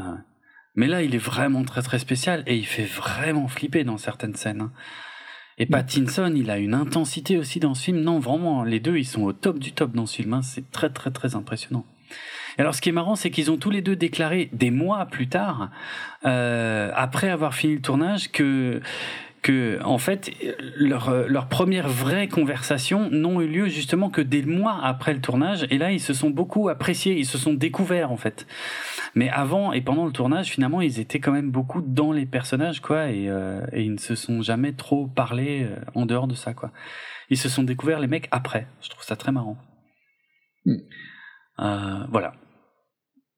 Voilà. Mais intense ouais ça définit bien le film quelque part d'ailleurs hein, intense voilà, The Lighthouse. Je suis curieux. Ouais, à voir si c'est possible, hein, parce qu'évidemment, c'est pas distribué top top, hein, ce genre de film, et c'est très con. Parce que c'est des expériences intéressantes. Ouais, ouais, mais bon, c'est pas pour tout le monde non, Non, plus, clairement pas. J'aurai plus ces problèmes-là bientôt. Mm. Ah oui, c'est vrai. ok, on termine avec euh, Ouais. Jumanji. Jumanji. Euh, Jumanji The Next Level, qui a été retitré en France Jumanji Next Level. Le The était réalisé par Jake Kasdan. Ouais, comme le Jumanji précédent, hein, donc on reprend les mêmes et on recommence. C'est à- c'est le même réal, c'est le même casting, c'est euh, à peu près les mêmes euh, scénaristes. Au casting, on rajoute euh, Danny DeVito et Danny Glover. Euh, et puis voilà, il y a, ouais, d'ailleurs, j'ai pas grand chose à raconter euh, en fait, hein, euh, si ce n'est que le film s'est fait à une vitesse hallucinante. Euh, c'est clair. c'est n'importe quoi. Tu sais quand il a été tourné ce film? Il a été tourné en février 2019. Le tournage a duré 4 mois. Il s'est tourné- il s'est terminé au mois de mai 2019 et il est sorti en Alors que c'est décembre. quand même un film relativement impressionnant. Au final, c'est un blockbuster. Ben quoi. ouais. C'est incroyable la vitesse à laquelle ils ont fait ce truc quoi. Et visuellement, il y a rien de dégueulasse. Non, franchement, ça, ça, passe va, bien. hein, Quoi. ouais. Ouais. Euh, non, ouais, je et puis même en termes d'écriture, bon, moi, ça m'a pas emporté euh, d'une manière incroyable, mais euh, ça va. Ouais, on Ça fait, dire. ça fait vraiment. C'est pour moi, c'est le. C'est presque le bloc. C'est dans le sens, c'est le stéréotype du blockbuster. Mm. Ça fait son taf. Ça te distrait Oui. pendant whatever, parce que franchement, le temps passe vite, donc ça dure deux heures, mais tu le sens pas vraiment la longueur. Ouais, ça va. T'as as des acteurs charismatiques qui ont pas de range, mais ils sont charismatiques. Mm. Typique blockbuster, quoi, tu vois. C'est Et c'est ouf que ce soit un remake de Jumanji qui soit au final le plus blockbuster de, Ouais. de l'année, quoi. Mm. Depuis. euh, ben, et c'était déjà le cas avec le, le premier. Oui, c'est vrai. Je sais pas, ça ça te paraît pas ouf en fait que on arrive à un point où le meilleur blockbuster c'est un remake de Jumanji Mm. Après, le meilleur, moi, j'ai pas le même que toi sur le film. hein. Mais, Mais sans dire que c'est ouf, mais euh, cette année, c'est quoi pour toi le meilleur blockbuster? Oh putain. Euh, bah, on en parlera dans le prochain épisode parce que là j'ai pas la liste sous les yeux mais j'ai fait des listes forcément pour le bilan de l'année. Mais effectivement, les, les blockbusters de 2019, c'était catastrophique dans l'ensemble. Ouais, hein. donc au final, tu Ouais. vois, euh, Et, et c'est, oui, celui-là, c'est un des moins pires. Ouais. Carrément, même. Mm. Non, je suis d'accord. euh, non, moi c'est, je l'ai vu euh, avant ou après Star Wars 9, je saurais plus dire, mais le genre euh, juste avant ou juste après quoi. Ok. Donc euh, j'ai enchaîné. Mm. Et le truc qui m'a choqué, et c'est peut-être pour ça aussi que j'ai un meilleur avis que toi sur ce film, c'est que ben ça fait plaisir de, de voir des gens qui savent qui savent jouer en fait. Alors, Parce que ouais, mais ça, moi, je l'ai pas vu parce que je l'ai vu en VF. Donc, explique-nous un petit Ouais. peu.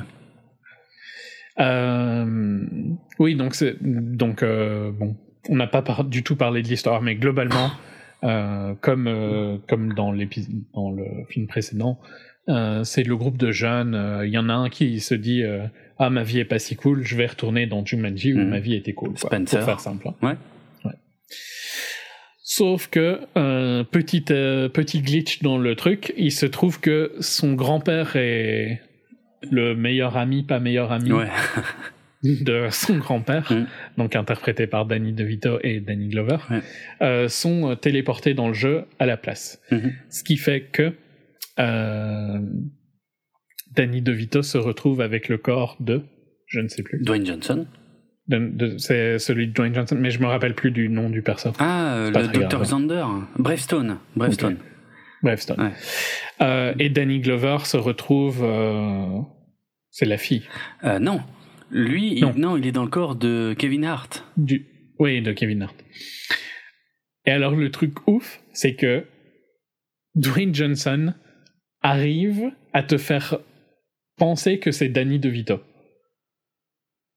Donc dans son intonation, dans sa manière de bouger et tout mhm. ça, tu comprends que c'est Danny DeVito, quoi. Ok. Et je trouve ça. Enfin, tu trouves pas ça hallucinant que Dwayne Johnson, Danny DeVito, il y a difficilement deux physiques plus éloignées. Ça, c'est clair. Ça, c'est clair. Mais le problème, c'est que je suis obligé de te croire sur parole parce que moi, j'ai vu le film en VF et franchement, je ne l'ai pas senti, ça. C'est-à-dire, j'ai peut-être pas trop fait gaffe, du coup, à, à, la gestuelle. Mais par contre, dans la voix, dans les doubleurs, ne font. Il n'y a aucune différence entre le Dwayne Johnson habité par Danny DeVito ou Dwayne Johnson habité par Spencer. Mais vraiment aucune. Mm. Donc, euh, pour moi, ça n'a pas marché, en fait, euh, tout ce truc-là. Ouais, bah, pourtant, euh, ouais, voilà, tu dois me faire confiance, mais mm. ça marche à mort en VO, quoi. Ouais. Et c'est un mix de trucs, hein, mais tu, Danny DeVito est suffisamment connu pour que tu saches un petit peu ses gestuels et ses intonations et tout ça, tu vois. Et que Dwayne Johnson arrive à retranscrire ça, ça, ça montre en fait à quel point ce mec a du talent quand même, tu vois. Mm. Euh, j'ai jamais spécialement douté qu'il avait du talent, mais c'est euh, c'est impressionnant. Et quand tu compares ça avec euh, toutes les dopes qu'on a, et notamment ben, Star Wars 9, mm-hmm. tu te dis mais c'est incroyable quoi. Comment est-ce que vous castez des gens qui ont aussi peu de talent? C'est pas possible qu'il n'y a pas des gens qui ont un peu de talent à Hollywood quoi. tout le cast de Jumanji Next Level est mieux que celui de Star Wars. Comment c'est possible? Ouais, je... J'arrive vraiment, j'arrive pas à comprendre comment c'est possible que tu t'arrives à cette situation, tu vois. Hmm. De l'IP qui a probablement le plus, qui avait le plus de valeur quand ils l'ont acheté dans le monde. Ah, Star Wars, oui. Ouais. Ils arrivent à, foirer autant avec le casting, quoi. Hmm, hmm. Ouais, non, bah ça, oui, je, je suis d'accord. Tu viens de me faire penser qu'il faut qu'on peut-être qu'on redéfinisse IP, parce que j'ai eu des conversations récentes avec euh, avec des amis. Et je me suis rendu compte que je crois que les gens savent pas ce que c'est IP en fait. Et on l'a peut-être déjà dit Propriété une fois. intellectuelle. Ouais, une voilà, une IP, c'est une intellectual property, c'est les lettres IP en fait, IP. Et euh, non, parce que je crois que les gens parlent de la, euh, pensent qu'on parle de la hype apparemment ce qui n'a rien à voir. La, la hype, c'est la hype. C'est euh, voilà, c'est pas. C'est que je vais, je vais te, je vais encore plus compliquer le truc. Une partie de mon salaire est payée en IP, en IP. Oula. Vraiment, en IP, en IP et c'est euh, pour intellectual property. Ah ouais. Ouais, bah, ouais les magies, la magie de la Belgique. Ok. Excellent. Non, ouais, en fait, une IP, une propriété intellectuelle, globalement, aujourd'hui, pour simplifier, j'ai envie de dire, euh, c'est une franchise, quoi. Euh, ouais, c'est beaucoup plus large hein, dans la réalité, mais c'est tout ce qui appartient à. Tout ce qui est une. Ben, le, dans, dans mon cas, tout le pour euh, expliquer tout le contenu que je produis ou tout le contenu que les développeurs produisent chez nous, hmm. donc le code et tout ça, c'est la propriété intellectuelle de l'entreprise. Voilà, ouais. Mais au cinéma, euh, une IP, c'est une franchise. Généralement, c'est une franchise. Voilà, c'est une marque connue. Euh, ça peut être Jumanji, ça peut être Star Wars, ça peut être Sonic, euh, ça peut être. Ah, tout ça, ce sont des IP. Euh, voilà, parce que c'est quand même, je crois, un truc qu'on utilise assez souvent et je me suis rendu compte, je crois que nos auditeurs ne savent pas de quoi on parle. On l'avait peut-être euh, traduit il y a longtemps. Ouais, vite fait. Ça fait longtemps qu'on l'a mm. pas. Mm. C'est personne ne parle de ça en France, en fait. C'est ça le problème aussi. il y a que toi qui utilises ça en France. Mais donc, euh, ouais. pour une franchise aussi importante que Star Wars, c'est ouf de foirer autant quand tu vois ce qu'ils font avec Jumanji où c'était un trop. Enfin, ouais, désolé, c'est encore un autre. Le premier, c'était un film qu'ils allaient jeter, quoi. Tu vois, ils l'ont balancé euh, juste après un Star Wars, il me semble. Oui, le premier Jumanji, enfin le premier, enfin le, oui, le nouveau. Oui, le, le remake, quoi, avec Dwayne. Ouais. Euh, oui, oui, c'est vrai que personne n'y croyait. Vu sa date de sortie, on se disait, ok, c'est mort, il a aucune chance. De toute façon, euh, voilà, s'ils l'ont mis à cette date-là, à la même date qu'un Star Wars, c'est qu'ils s'en foutent. Et en fait, il a cartonné. Et le deuxième, là, il se démerde pas trop mal non plus, d'ailleurs. Hein. Ben ouais, plutôt. Hein. Presque 800 millions, c'est loin d'être dégueu. Non, c'est clair, il a un beau score. Hein, et toujours en face d'un Star Wars, d'ailleurs. Hein. Ouais. Non, non, c'est intéressant. Après, moi, j'ai franchement, cette suite, j'ai pas plus kiffé que ça. J'ai trouvé ça... Euh, ouais, il y a... Il, fait à peine moins qu'un Star Wars, tu vois. Oui, on peut même si tu retires le budget et le marketing, il, gagne mais tellement plus de fric que Star il Wars. Gagne plus, il gagne mieux que Star Wars, du coup. Ouais, ouais, c'est vrai, du coup. Excellent. Excellent. Après, voilà, euh, bon, moi j'ai. En fait. Mais je vais pas te dire que c'est un grand film ou que c'est particulièrement bon. C'est juste que c'est divertissant. Les acteurs jouent bien. Euh, bon, ça doit beaucoup mieux marcher en VO hein, pour le coup. Euh, tous les les changements de corps et tout ça, ça fonctionne, tu vois.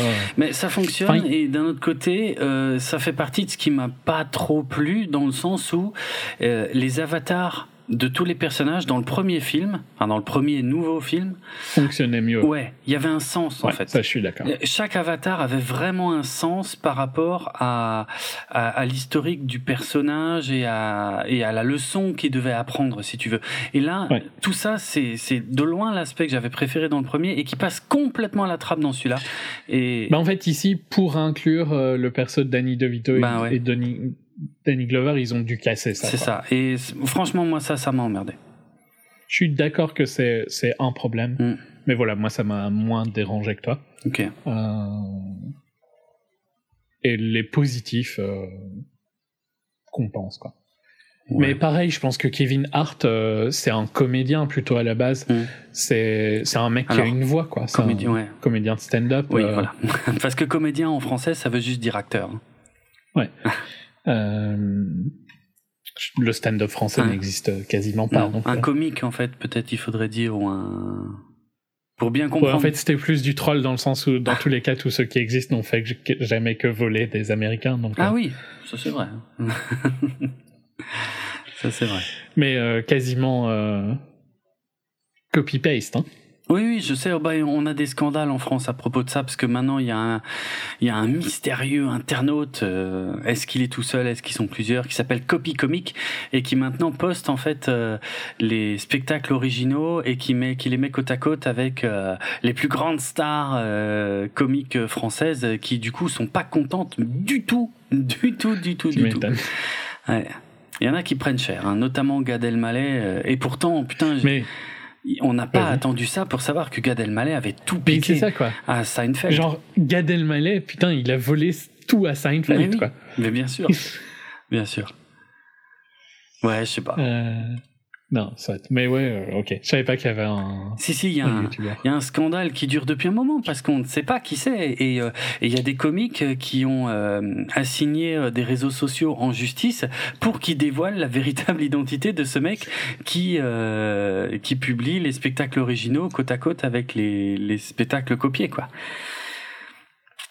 C'est intéressant. Je sais pas où ça ira, mais je trouve ça très intéressant comme histoire.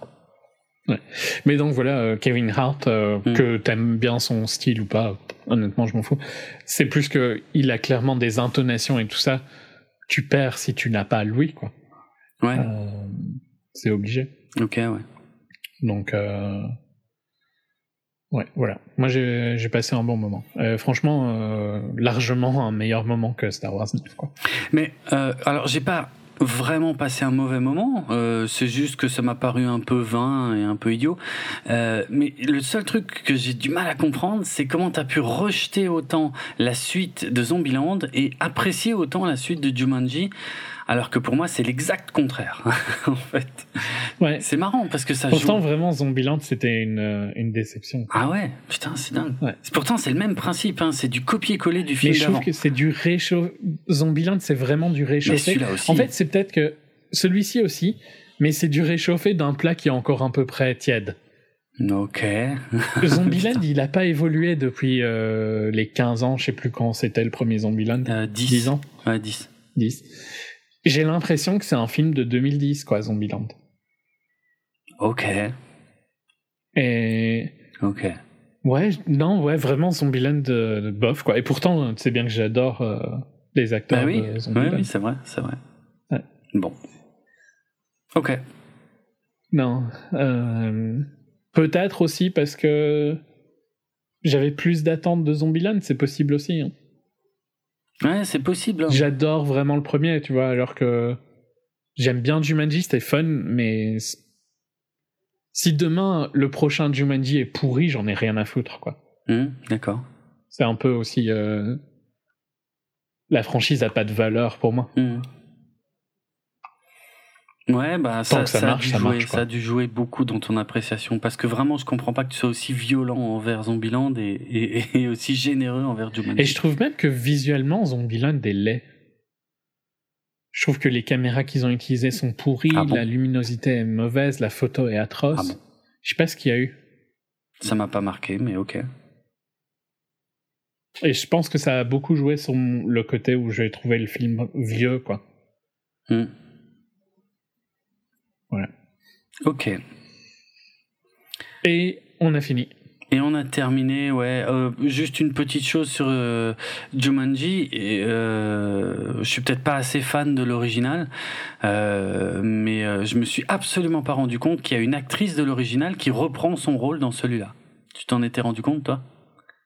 Non, je l'avais lu, mais. Ouais, euh, non, bah voilà, bah, à peu près pareil en fait. Donc voilà. Si vous êtes hyper fan, euh, vous en êtes peut-être rendu compte. Moi, je suis complètement passé à côté. En même temps, c'est pas un des personnages principaux hein, du, de l'original. Ça doit être pour ça. Euh, mais bon, voilà. Bon. Bref, ça c'était juste pour le souligner pour ceux qui euh, auront envie de faire la recherche, euh, qui sont vraiment fans. Voilà. Mais effectivement, on en a fini euh, avec ce débrief. On est quand même à euh, un peu moins d'une heure et demie. C'est pas mal. Euh, Ouais, non. euh, J'avais bien aimé hein, le premier Jumanji, par contre, vraiment le l'original, quoi. Ben, Euh, je sais pas si tu l'as. C'était un film aussi qui a un petit peu popularisé le DVD, si tu te rappelles. Oui, oui, oui, oui, c'est vrai. C'est vrai. Oui, et puis les effets numériques étaient quand même euh, assez révolutionnaires. On était dans la suite Ouais. de Jurassic Park, mais... euh, Ouais. Non, non, clairement. Mais par contre, je, je, pour l'avoir revu euh, il y a quelques années, je trouve qu'il a très mal vieilli. très mal vieilli. Ouais, ouais. Ben, surtout les Bon, il y a toujours Robin Williams, quand même. Voilà, ça, ça n'a pas vieilli, ça c'est pas un problème. Robin Williams c'est toujours aussi parfait et toujours aussi touchant d'ailleurs, mais euh, mais par contre euh, visuellement euh, c'est c'est dur, c'est dur. Et pourtant je suis euh, je suis en général pas trop gêné par ça, mais là vraiment Jumanji j'ai trouvé que ouais. Le film euh, raconte pas grand chose au final, hein. il se reposait beaucoup sur ses effets numériques euh, d'ailleurs. hein. Euh, Mais aujourd'hui tu le vois, à l'époque tu t'en rendais pas compte. Et comme les effets numériques ont vieilli, bah du coup, euh, ouais, c'est pas, c'est pas ouf, Ouais. ouf quoi. Ok, bon. Euh, eh bien, si vous voulez écouter nos autres épisodes de 24 FPS, ils sont disponibles sur notre site www.bipod.be, sur notre hébergeur audio. Aide-moi. Ah, c'est PodCloud. Merci. Mais podcloud.fr Euh, Je sais plus si c'est ça, .com ou ouais, .fr. ou .com. Non, je crois que c'est .fr. Désolé. Euh, petit moment, petit, la- petit laps dans mon cerveau. Euh, sur les réseaux sociaux, la page Facebook 24fps podcast, sur Twitter at 24fps podcast, et sur vos programmes de téléchargement de podcasts favoris, vous pouvez nous laisser des notes et des commentaires, et des questions et tout ça, tout ce que vous avez envie à ces endroits-là. Moi sur Twitter, c'est atrate, c'est. Et moi, c'est at Dravenardrock, D-R-A-V-E-N-A-R-D-R-O-K. Euh, vous pouvez me retrouver dans d'autres podcasts puisque je traite de la meilleure série de science-fiction de tous les temps, à savoir Battlestar. Battlestar Galactica. Euh, dans le podcast Galactifrac en compagnie Westward. Battlestar Galactica en compagnie de Karine de Une fille un podcast et euh, il y a également le podcast euh, Artefrac où je raconte ma vie euh, en allant me promener. Euh, dit comme ça, c'est bizarre, mais enfin bref, mais en même temps, c'est vrai. Euh, donc voilà. euh, Est-ce qu'il y a quelque chose d'autre que j'aurais oublié, un autre truc auquel j'ai participé? Non, pas ces derniers temps. Ok. Euh, musicalement parlant, nous avons ouvert cette émission. Tu t'en souviens probablement, Julien, avec Dancing Ouais. Queen de ABBA. Euh, c'est un morceau qui apparaît assez surprenamment dans le film Les deux papes. je, si ma mémoire est bonne, c'est le pape François qui fredonne ça un petit à un moment et, le, et Benoît XVI lui demande c'est quoi, qu'est-ce que vous chantez? Et puis il lui dit bah c'est Dancing Queen de ABBA.